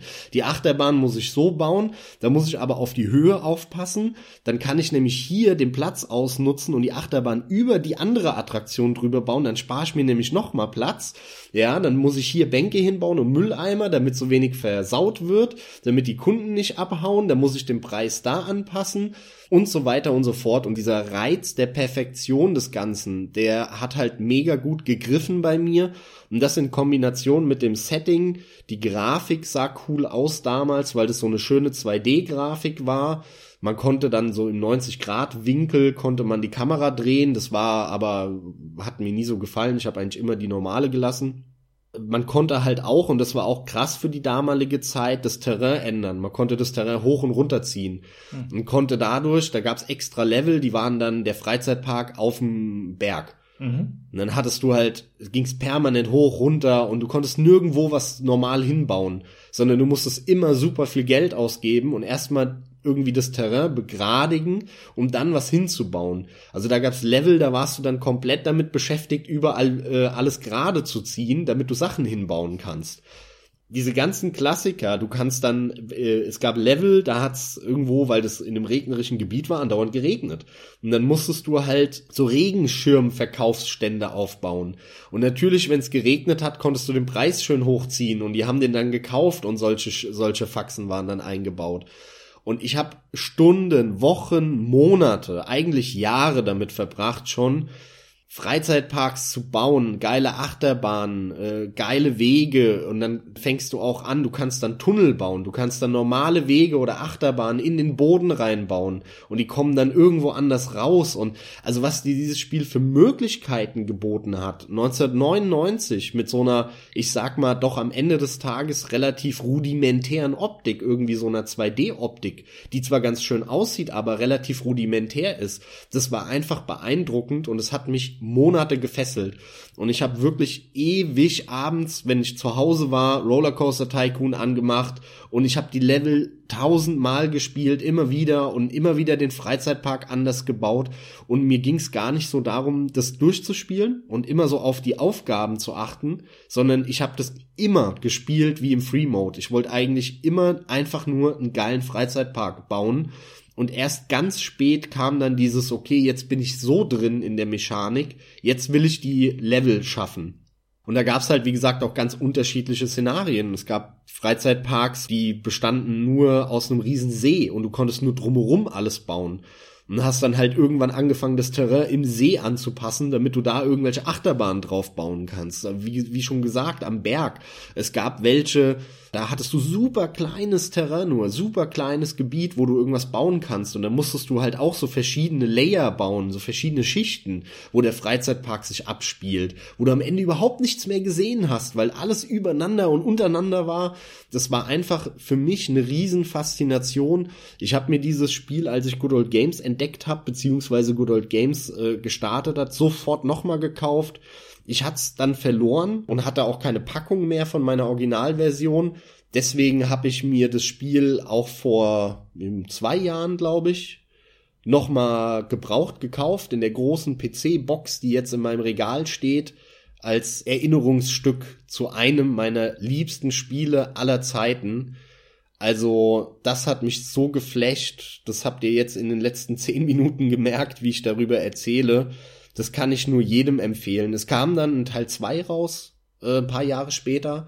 Das war aber, ja, more of the same. Die haben einfach nur viel mehr Attraktionen noch und äh, noch mehr Level, aber alles ansonsten gleich gelassen. Die Engine war die gleiche, es sah gleich aus und so weiter. Das hat mich relativ kalt gelassen. Ich kannte aber viele, die dann das erst nicht gespielt haben aber davon gehört haben und gehört haben, ah, der fand es geil und der und, und so weiter. Und die haben dann häufig den zweiten Teil gespielt. Dann kam noch mal Jahre später, das war so 2003, glaube ich, kam Rollercoaster Tycoon 3 raus und den habe ich wieder sehr sehr lange gespielt, weil da etwas kam, was ich was man sich natürlich immer gewünscht hat, nämlich er ist 3D und du kannst die selber Achterbahn fahren. selber fahren, die du ja. baust. Und deswegen habe ich dann Teil 3 wieder ohne Ende gespielt leider Gottes war Teil 3 noch viel beschissener gebalanced als Teil 1. Da war das Balancing wirklich so schlecht, dass es dir den Spaß versaut hat an vielen Leveln, okay. weil die Leute völlig konfus reagiert haben und auf einmal hast du gar kein Geld mehr verdient und du hast nicht verstanden, warum. Und die sind dann in Attraktionen nicht mehr reingegangen, in die sie aber eine halbe Stunde vorher noch ohne Ende reingeströmt sind und das war einfach ganz komisch gebalanced, das Spiel. Das hat irgendwie das so total runtergezogen irgendwann. Ja, das ist auch ungünstig. Es klingt schon schlecht beim Zuhören. Leider ja, aber trotzdem war es ein tolles Spiel. Also sowohl Teil 1 äh, aus so einer Retro-Sicht als auch Teil 3 wegen der 3D-Optik und dass man die Achterbahn selber fahren kann, das macht heute noch unglaublich Spaß, in diesen freien, in diesen freien Modus zu gehen beim Dreier und ohne Ende dann mit unendlich Geld oder so einfach nur eine völlig verrückte Achterbahn zu bauen und die selbst zu fahren. Also das war für mich ein Kindheitstraum, der erfüllt wurde durch dieses Spiel und das halt auch noch durch ein sehr gutes Spiel. Deswegen eines meiner absoluten Lieblingsspiele aller Zeiten Rollercoaster Tycoon. Interessant finde ich hierbei, abgesehen von den Achterbahnoptionen, die du hast in dieser Hülle und Fülle, gibt's nahezu alles, was du genannt hast, auch schon in Theme Park. Der 94 kam. Hast du den denn auch gespielt? Ich habe den auch gespielt, aber Theme Park war einfach ein schlechtes Spiel. Ja, das mag sein, aber tatsächlich ist es lustig zu hören, weil ich Rollercoaster Tycoon noch wirklich gar nicht angerührt habe alles Beschriebene, die ganzen Leute, dass gekotzt wird, dass sauber gemacht werden muss, dass du Wege zuweisen kannst, dass du alle Leute einzeln nehmen kannst und und und. Das ist alles auch schon da so gewesen, halt dann entsprechend fünf, sechs Jahre vorher. Also ja, ja, auf jeden Fall vieles. Nicht, nicht in der Fülle, aber viele von diesen Grundlagen, die hat Theme Park damals schon gehabt. Also es macht auch Sinn, dass das, die da drauf aufbauen. Das Problem ja. bei Theme Park war halt einfach, erstens mal hat es mir optisch nie so gut gefallen. Da war Rollercoaster Tycoon einfach viel geiler. Ähm, die Steuerung war verkackt, finde ich stellenweise bei Theme Park. Und, es hat nicht äh, funktioniert. und ja, genau, es hat einfach nicht funktioniert. Das war einfach ein schlechtes Spiel. Das, die Idee war da. aber es war kein gutes Spiel. Und Rollercoaster Tycoon hat die Idee in ein gutes Spiel gepackt und das war der entscheidende Punkt. Und äh, vielleicht, wo du die Achterbahn angesprochen hast, das will ich noch final sagen. Wie gesagt, das, das Spiel lebte von den Achterbahnen. Das waren die Hauptattraktionen und du hattest halt ohne Ende Achterbahnen. Ja, die Variationen, ja, Ja. da war halt alles Genau, dabei. da Da, war waren die alles. Loopingbahnen, die Holzachterbahnen, die klassischen Genau. Achterbahnen, irgendwelche Speedbahnen am Irgendwas, Ende. was hängt, irgendwelche Genau, Bobbahnen genau. und so. Alles Mögliche. Und äh, da Plus hast du Tunnel und Tausende. durchs Wasser am Ende noch und weiß der Geier was. Alles Natürlich. Mögliche konntest du da machen. Und irgendwann fängst du dann halt an, auch die Achterbahn mit Themen zu besetzen, weil du hast ja so super viele verschiedene Objekte, die einfach nur der Optik wegen da sind. Mhm. Und am Anfang baust du halt sehr effizient und baust eigentlich nur Attraktionen. Und irgendwann denkst du dir, soll aber auch schön aussehen. Auch wenn du gar nicht so wirklich spielerisch was davon hast. Und dann baust du eine Achterbahn und sagst, die Achterbahn ist jetzt im Griechenland-Setting. Und dann stellst du überall so, also so kaputte Statuen hin oder sowas. Ja, ja. Und die nächste, die du baust, die Metallachterbahn, die soll dann so im Zirkus-Setting sein. Und dann tust du so Clowns-Statuen hin und irgendwelchen Luftballons und, cool. und dann kannst du halt auch die Vegetation anpassen, weil du ja Bäume hinbauen kannst. Dann machst du so mediterrane Olivenbäume bei der Griechenland-Achterbahn und bei der anderen, äh, was weiß ich, Palmen oder sowas. Und dann fängst du halt an, auf einmal so richtig irgendwann zu entwickeln, so, so ein Anreiz, dass es auch noch schön aussieht. Und, und dann hast du da einen riesen Park vor dir und, und das ist so ein bisschen auch dieser Effekt. Dann baust du zehn Stunden an dem Park und danach denkst du so, das hab ich gebaut. Und dann scrollst du darüber und ich sag, oh geil, und hier, und ah ja, weißt du noch, wie da hatte ich so Probleme mit und ah, das sieht aber jetzt geil aus. Und ah ja, guck mal, das war eine coole Idee, jetzt sieht es so aus und hier habe ich das gemacht. Und, und dann scrollst du darüber und bist einfach mega glücklich, was du da gebaut hast. Das ist das Schöne bei diesen Aufbauspielen auch immer. Und das hat halt perfekt funktioniert bei Rollercoaster Tycoon. Also ich muss sagen, dass gerade Theme Park, wo die Parallelen ja einfach überhaupt nicht von der Hand zu weisen sind, der Grund ist, warum ich mich auch immer bis jetzt noch nicht an Rollercoaster Tycoon rangetraut habe letzten Endes. Aber wo du das jetzt wirklich sehr greifbar auch beschreibst, steigt das Interesse noch mehr da mal reinzugucken, ja? Ich kann es dir nur empfehlen. Also der entscheidende Punkt ist halt, Theme Park war ein Kackspiel, hat aber eine geile Idee gehabt. Und Rollercoaster Tycoon hat die Idee zwar kopiert, aber einfach in ein geiles Spiel gepackt. Mir liegt natürlich noch eine ganz essentielle Frage auf dem Herzen. Ich finde das so geil. Ich habe das auch irgendwo schon mal erlebt. Ist es Rollercoaster Tycoon, wo du Sprünge, wo du Einsparungen, Auslassungen einbinden kannst, dass das quasi komplett frei ist und die Bahn springt? Gibt es das bei Rollercoaster Tycoon? Ich könnte wetten, ich habe das in irgendeinem Game schon mal gesehen. Also das gibt es, das geht. Allerdings musst du die Bahn fertig bauen. Also du kannst die Bahn nicht öffnen fürs Publikum, wenn die nicht geschlossen ist, also ein geschlossener Kreis sozusagen. Also geht's nicht so, wie ich es mir gerade vorgestellt Du habe. kannst Sprünge nicht- passieren nur, wenn du zu schnell bist und dann zu steil runtergehst oder sowas in der Art. Nein, nein, nein, pass auf. Du Okay. kannst die Achterbahn so bauen, dass sie quasi mega viel Schwung holt, dann aufhört und dann die, wie nennt man die denn, die Loks oder so, ähm, rausfliegen. Das kannst du bauen, aber dann kannst du es nur testen und Ah. du kannst es nicht öffnen fürs Publikum. Weil du kannst permanent, das musst du auch. Du musst eigentlich, es gibt, wenn du am Achterbahn bauen bist, einen Testmodus und dann fährt ununterbrochen eine imaginäre Bahn da lang. Mhm. Wie sie halt in echt, also in echt, wenn, wenn es aufgemacht hätte, mit der Physik und so da langfahren würde, damit Schon du klar, siehst, ja. ob es ausreicht, den Schwung, den die hat, um da auf der anderen Seite wieder hoch oder so, ne? Das musst du ja dann sehen, weil das auch kommt ja auf die. Physik-Engine an. Ja. Und deswegen läuft dann so ein, so ein bisschen transparente Bahn oder so, glaube ich, da permanent hoch und runter und wenn sie irgendwo fertig ist oder ankommt, wo du gerade bist und baust, dann fährt sie vorne wieder los. Und so siehst du permanent, wie die Bahn, wenn du es eröffnest, äh, fährt.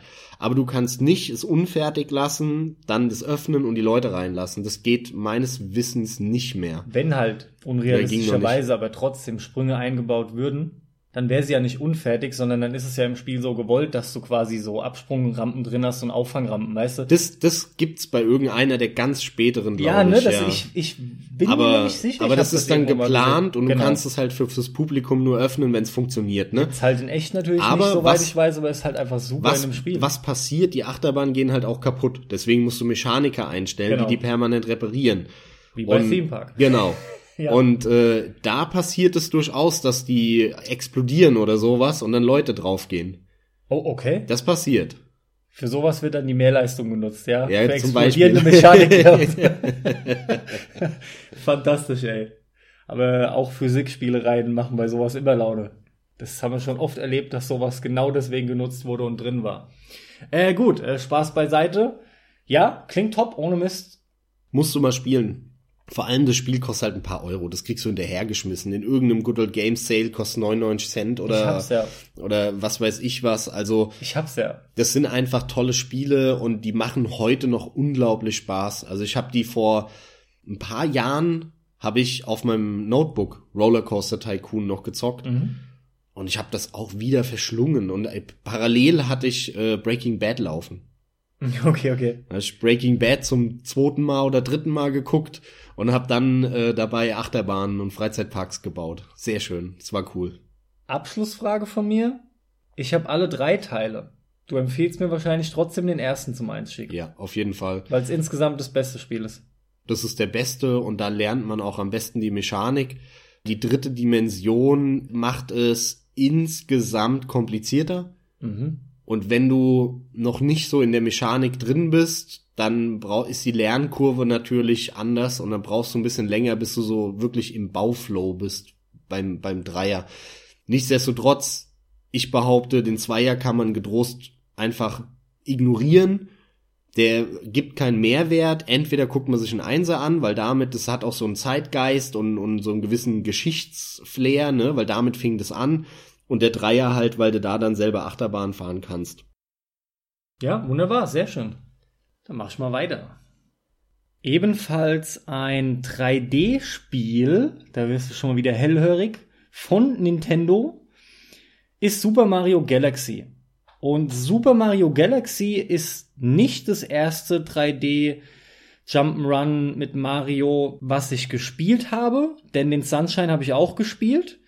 Den sollte ich aber erst im Nachhinein schätzen lernen, denn der ist besser, finde ich, als man ihm immer mal wieder so irgendwie zuschreibt. Super Mario 64 ist halt relativ schnell abgehakt für mich, auch wenn ich da einigen irgendwie ein bisschen an den Karren fahre, aber wenn überhaupt, wäre das der einzige Titel gewesen, der mich auf dem N64 groß anspricht. Habe ich immer mal wieder erwähnt, N64 war halt einfach nicht so meine Konsole. Das war auch eine Nintendo-abstinente Zeit. Definitiv mit dem GameCube war ich dann wieder voll da und vorher das New Super Mario Bros. Das ist alles nett gewesen, aber Super Mario Galaxy war für mich dann einfach wieder gefühlt was wirklich frisches, neues, da steckten Ideen drin ohne Ende.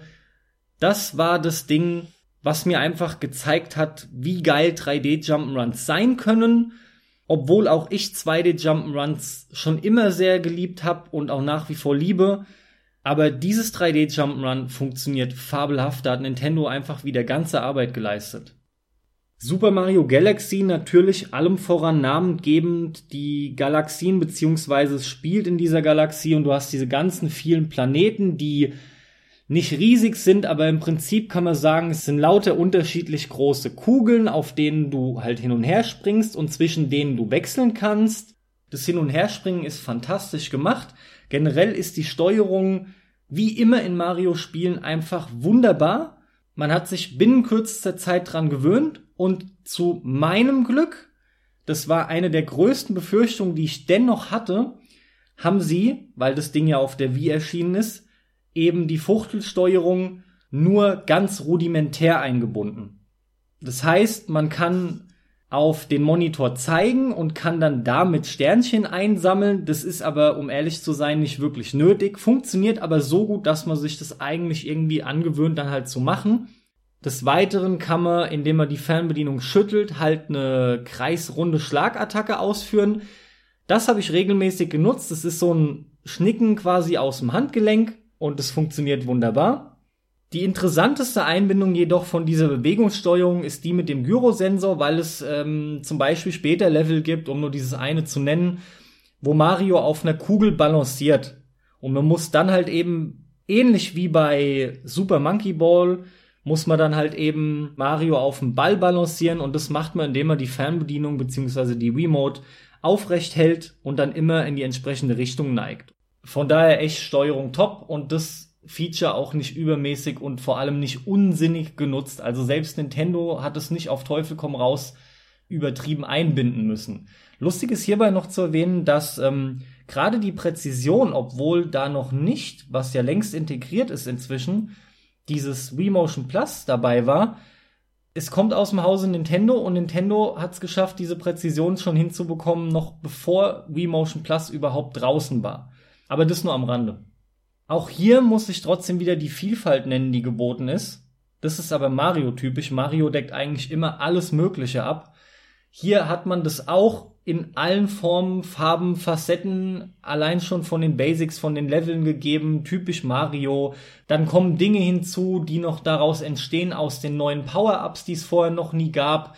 Man kann sich in Bienen Mario verwandeln, man kann sich in eine Feder verwandeln, damit rumspringen, man kann diesmal selber zum Geist werden, wobei ich mir da gar nicht sicher bin. Ich glaube, was in der Art gab's schon mal vorher. Wie dem auch sei, das sind alles neue Ideen, denen entsprechend auch dann thematische Levels noch entstanden sind. Wenn ich dem Spiel was anzukreiden hätte, ist es der Schwierigkeitsgrad. Aber so geht's mir oft mit Mario-Spielen. Mario-Spiele werden, wenn überhaupt, nur schwer, wenn man alles einsammeln möchte. Vorher sind die eigentlich immer so gestaltet, dass jeder gut durchkommt. Bei Galaxy ist es leider so und auch beim zweiten Teil, wenn man alles holen möchte, hat man auch nicht wirklich Probleme. Das Spiel ist ein Tick zu leicht. Das ist eigentlich schon mein einziger Kritikpunkt. Das Geile bei dem Titel ist halt, dass es nach langer Zeit mal wieder ein richtig geiles Mario war, meiner Meinung nach, weil sie haben äh, mit Mario 64 ohne Frage gezeigt, da haben wir auch schon öfter drüber geredet, dass sie es in der dritten Dimension hinbekommen, ein gutes Spiel zu machen. Viele sind damit groß geworden und feiern Mario 64 total ab. Ich sehe das ein bisschen, ich sag mal, differenzierter. Ja, äh, weil mir diese Advent In welcher Folge kann man die Differenzierung hören? 2D versus 3D. Weil man halt einfach durch, durch diesen Adventure-Teil meiner Meinung nach dem, dem Ganzen so ein bisschen den Reiz geklaut hat. Aber das ist halt auch Geschmacksfrage. Und dann kam halt Sunshine 2003 oder wann, wann kam, oder 2002. Und da war ja schon relativ viel Zeit dazwischen. Also Mario 64 war 1996, 97 In und dann, Dreh, dann sind vier, fünf Jahre vergangen, bis Sunshine kam.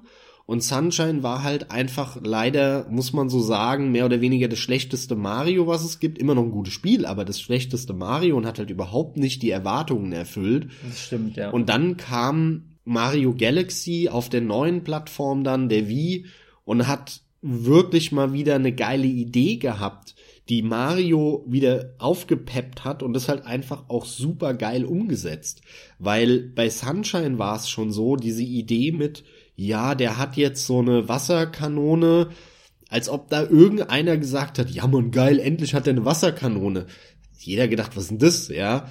Bei Mario Galaxy hat man einen Trailer gesehen, wie der da um die Planeten rumläuft und irgendwo unten rumläuft, weil die Gravitation vom Planet ausgeht und dann rumspringt von Planet zu Planet und sich rumschießt. Dieses Schießen ist ein geiles Gefühl, weil man von einem Planet solche Sterne hat, ja, das muss ich an der Stelle noch hinzufügen.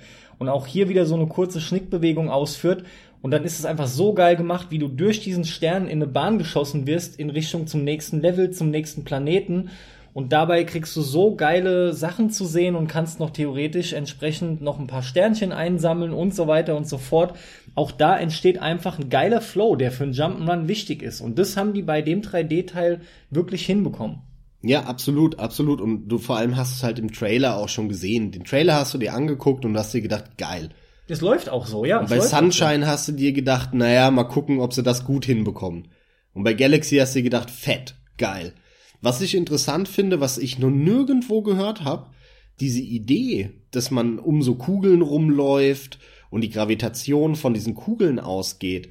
Das erste Mal, dass ich das gesehen habe, war in Super Mario World 2 aka Yoshi's Island. Weil da gab es schon einen Endboss, wo man auf so einem Planeten war und man ist komplett im Kreis halt in 2D um diesen Planeten drumherum gelaufen. Und da war dann so ein, so ein Holzpfahl, der, der da war, und dann konnte man eine Stampfattacke machen. Und dann ist er halt von oben nach unten und kam unten aus dem, aus dem Planeten wieder raus. Ein Stück. Und dann musste man halt so genau timen, bis der Boss da lang gelaufen ist. Und dann hat man die Stampfattacke auf diesen Pfahl gemacht. Und dann wurde der Gegner quasi von unten von diesem Pfahl getroffen, der dann aus dem Planeten kam. Ja. Und so musste man dann immer von der anderen Seite den Pfahl da durchhauen. Das war damals schon, da habe ich mir gedacht, geile Idee.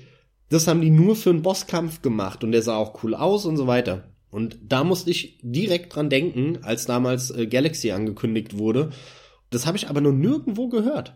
Und lustigerweise, ich bin jetzt auch drauf gekommen, weil wir haben hier gerade vor uns den Wikipedia-Artikel da steht halt, dass das irgendwie von einer Demo von Super Mario 128 irgendwann mal für, für ein Gamecube und Pipapo und bla bla bla. Aber nirgendwo ist erwähnt, dass das halt eigentlich schon die Idee war aus einem Super Nintendo Spiel. Was ja schon zwei Generationen vorher war. Was super interessant ist. Und ich habe halt, wie gesagt, auch noch nie gehört, dass das da das erste Mal zu sehen war. Und das hat mich oder verblüfft mich bis heute, weil Mario Galaxy ist ja wirklich ein Riesenerfolg. Und ähm, ich habe so viel gesehen, wo das erwähnt wurde in irgendwelchen Top-Listen. Allein damals in den Top-Listen des Jahres und bis heute die besten Mario-Spiele und lalalala. Und immer, jeder redet darüber, aber keiner sagt, oder ich habe es noch nie gehört, dass es halt da schon das erste Mal war. Allerdings habe ich gehört, in, in irgendeinem Game One Podcast, glaube ich, erzählen sie darüber, dass irgendeiner meint, ja, da gab's mal ein Sega, ein Sonic-Spiel von Sega, ja. was für ein Dreamcast oder so kommen sollte oder für ein Saturn und dann eingestellt wurde und da gab's schon so eine ähnliche Idee. Aha. Keine Ahnung. Das habe ich aber auch noch nie gehört. Selbst wenn es so ist, Super Mario World 2 Yoshi's Island war vorm Saturn. Also insofern eigentlich haben sie nur eine Idee genommen, die sie schon hatten und haben daraus dann ein ganzes Spiel gebaut. Aber ich, ich habe es nie komplett gespielt, leider. Würde es nach wie vor gerne nachholen und spielen. Ich habe es bei dir mal halb durchgespielt ordentlich oder irgendwie weit, so. Ordentlich weit, ja, ja. Hab's aber nie ganz durchgespielt. Also die die zweite Hälfte fehlt mir und äh, deswegen auch den zweiten Teil, der dann ja kam, weil es so erfolgreich war äh, was mich auch gefreut hat, dass äh, Mario mal wieder so erfolgreich war, dass er auf der gleichen Plattform Nintendo noch einen zweiten Teil rausgebracht hat. Der war halt auch, soll, soll ja sogar, ich glaube, noch besser sein. Ich weiß es gar nicht. Auf jeden Fall ist es auch wieder ein sehr gutes Spiel und steht nicht viel dem Teil 1 nach. Und ich habe nach wie vor super Bock drauf, diese Entscheidung, Mario zu splitten und auf der einen Seite diese klassischen 2D-Hüpf-Spiele, wie man es halt schon tausendmal hatte von Mario zu machen. Und auf der anderen Seite aber dann diese 3D-Teile mit Innovationen. Das hat mir damals sehr gut gefallen von Nintendo. Da muss ich einfach sagen, äh, dann kam da für, für die Wii U dieses Mario 3D, wo ich mir irgendwie gedacht habe, jo, habe ich nicht gespielt, mag ein netter Mario-Teil sein, aber wo ist da die Idee, habe ich nicht gesehen. Also net, ja Punkt, ne? gutes 3D-Mario traue ich denen zu, ohne Frage, ohne es gespielt zu haben. Sicher macht es Laune. 3D World ist halt äh, aber das bei ist, meinen Overrated-Titeln dabei. Ja, gewesen, aber das ja. ist kein Spiel, wo ich sage, ey, deswegen hole ich mir die Konsole. Also wenn jetzt ein Zehnjähriger sagt, geil, verstehe ich. Der hat noch nie in seinem Leben Mario gespielt. Aber ich mit, weiß ich nicht, als die Wii U rauskam mit 28 habe mir gedacht, sorry, ich habe in meinem Leben schon 20 Mario-Teile gespielt. Warum wollt ihr mir jetzt dieses Mario verkaufen? Vor allem der war noch leichter. Der war auch wortwörtlich kinderleicht. Das hat mich sehr gestört. Es gibt genau ein Level, mit dem ich ein paar Probleme hatte, also wo ich echt länger probieren musste, so dass du es quasi lernst. Und das ist am Ende die Champion, Champion Road heißt sie, glaube ich. Und dabei läuft auch noch eines der, oder ein Remix eines der tollsten Stücke aus Super Mario Galaxy, was das Ganze dann noch halt eben getoppt hat oder, oder meine Freude noch auf die Spitze getrieben hat, besser gesagt.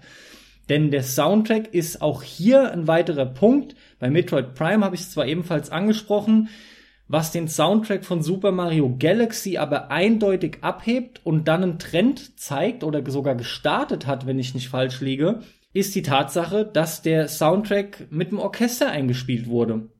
Das hört man sofort. Die Stücke sind fantastisch. Ja, es war mega, ja. Das ist richtig geil gemacht und Nintendo hat es dann auch beibehalten und hat etliche weitere ihre Top-Titel orchestral oder, oder Soundtracks der Top-Titel orchestral eingespielt. Und was, was es dem für einen edlen Touch gegeben hat. Sowas ne? von geil. Und es hat aber auch richtig gut gepasst, weil die halt entsprechend geile, klar haben die sich das überlegt, das ist ja logisch, aber diese Atmosphäre, die dadurch aufgebaut wurde, ja, diese geilen Kompositionen, die die hatten, mit den entsprechenden Instrumenten, haben diese, diese Weltallatmosphäre geil getragen. Das war wirklich super. Also, da kann man gar nicht genug loben, was das für ein geiler Schritt war musikalisch, den Nintendo da gegangen ist. So ein guter Push in diese Richtung. Bomben-Soundtrack. Ja, und auch hier kann ich nur sagen, einer der besten Videospiele-Soundtracks, die es gibt, zumindest qualitativ, was das angeht. Und da vielleicht ein kurzer Schwenk auch zu aktuellem Anlass, nämlich Mario Odyssey, mhm. was dann ja äh, in ja ein paar Wochen schon erscheinen wird jetzt zur Aufnahme. Da hat es mich auch sehr gefreut, weil das ist der erste Titel seit Galaxy, wo sie jetzt mal wieder eine neue Idee haben, wo man direkt beim ersten Trailer gesehen hat, hey, Ne, die verkaufen mir nicht das x-te Mario, sondern die machen was anders. Die gehen hin, haben ne, so, so ja so ein reales New York Level nachgebaut, was echt mal einen anderen Flair hat. Sie haben die Idee mit der Mütze jetzt, die finde ich sehr cool weil du dir dadurch ja überall, wo du bist, ein Sprungbrett baust und sozusagen einen Doppelsprung hast aber halt in die Tiefe auch rein und nicht nur nach oben. Das finde ich auch sehr geil, die Idee. Da lassen die sich sicher auch coole Sachen die einfallen. Die werden dann mich so viel rausholen und das kann ja. Nintendo und da freue ich mich drauf. Und, und vor allem auch die verschiedenen Welten, die man schon gesehen hat. Ne? Also mhm. dieser Mix aus, hey, hier irgendwie so, eine, so ein realistisch angehauchtes Level, was halt frisch wirkt, dann aber auch wieder so total verspielte Level, wie irgendwelche Zuckergusswelten. Dann hat man ja aber auch schon gesehen, so eher wieder realistische Waldszenerien. Also da auch zum, so zu mixen mit eher realistisch angehauchten Leveln und dann wieder so völlig kunterbunt Fantasy-Leveln. Äh, da freue ich mich drauf. Es wirkt einfach mal wieder frisch. Sie haben einfach neue Ideen und das freut mich. Das hat mir bei dem 3D-Teil da, Super Mario World 3D, 3D World, irgendwas, ja, ja da hat mir das gefehlt und bei den ganzen anderen Mario-Titeln, die halt für die ähm, Handhelds auch gekommen sind und so, das ist ja alles Mario Bros. 1 mit schönerer Grafik. Für mich ist generell halt eben Odyssey, das ist das nächste Mario, auf das ich gewartet habe und nicht 3D World. Das ist schon irgendwo ein absolut gutes Spiel, aber das war's auch. Das ist halt nicht dieser dieser Titel und ich schrei wirklich nicht immer nach Innovation. Muss überhaupt nicht sein, aber Galaxy habe ich halt gesehen und du, du siehst schon diese ganzen Ideen und dann spielst du's und du erlebst eine Idee nach der anderen. Das macht Galaxy für mich so gut und lässt mich auch wieder hoffen bei Odyssey. Dieses Ideenfeuerwerk bleibt halt bis zum Schluss. Die holen auch unheimlich viel aus der ganzen Gravitationsmechanik raus. Da kommen so dermaßen gute Sachen. Also unglaublich und das sollte man einfach erlebt haben. Da haben sich die Leveldesigner, Gestalter einfach die haben sich da wirklich förmlich überschlagen mit Ideen. Das ist eigentlich zusammengefasst das, was mich am allermeisten begeistert hat an, an Super Mario Galaxy. Und genau aus dem Grund unter anderem ist es eines meiner liebsten Spiele. Und das kann ich voll nachvollziehen. Ja, lieber Carsten. Jetzt haben wir dieses Mal jeder nur zwei Titel geschafft, aber haben lang genug darüber geredet, deswegen lass es uns dabei belassen. Die Liste ist, wie schon ganz am Anfang gesagt, unendlich.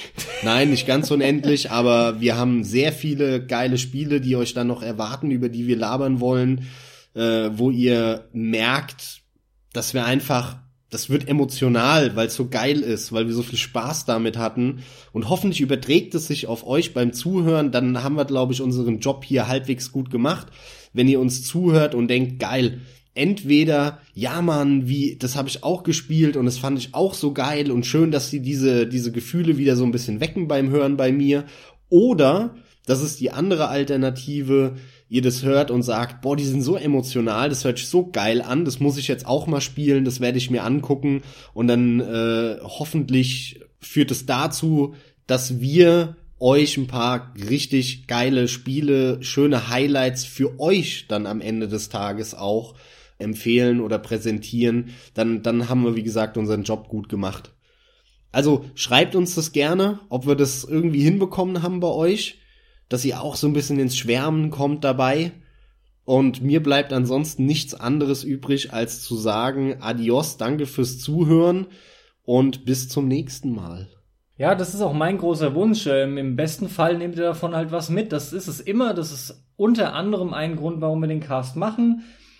Feedback ist nach wie vor immer erwünscht, selbstverständlich. Es ist immer interessant, wie unsere Hörer, Stammhörer, neu hinzugekommenen Hörer das Ganze sehen. Findet ihr einige von den Spielen scheiße sogar vielleicht und warum? Auf das alles freuen wir uns und dann schauen wir mal, ob wir es das nächste Mal hinbekommen, dass jeder nur einen Titel nennt und wir trotzdem anderthalb Stunden voll machen. Wir werden immer, immer weniger Titel werden. Ja, das wäre das wär gut, ey. Das, das, das schaffen wir nur bei ganz besonderen Titeln wie Dark Souls oder so, dass wir da über ein Spiel zwei Stunden reden. Also wenn Spoiler erlaubt sind, dann sowieso. Dann ist vorbei. Dann mache ich mit einem Spiel eine Folge voll. Zwei. da lehne ich mich auch nicht zu weit aus dem Fenster. Das geht dann, ja. Ja, dann machst du ein Story-Recap von Metal Gear Solid und dann haben wir vier Stunden. Dann mache ich ein Story-Recap vom Fünfer. Geil, ich hätte ja nicht gedacht, dass ich doch mal wieder dazu komme, den zu bashen. Ähm, Was mich immer heißer macht auf den Fünfer. Ach. Der wird mir so viel Spaß machen wahrscheinlich, wenn der dir so scheiße gefällt. Ja, das kann gut sein, weil du halt einfach switchen kannst. Aber das gehört jetzt hier nicht hin in die Abmoderation. der Max hat soweit alles gesagt. Das hat er wieder gut gemacht. Und ähm, Dankeschön. Ich bin raus. Viel Spaß beim Zocken. Wir hören uns. Tschö.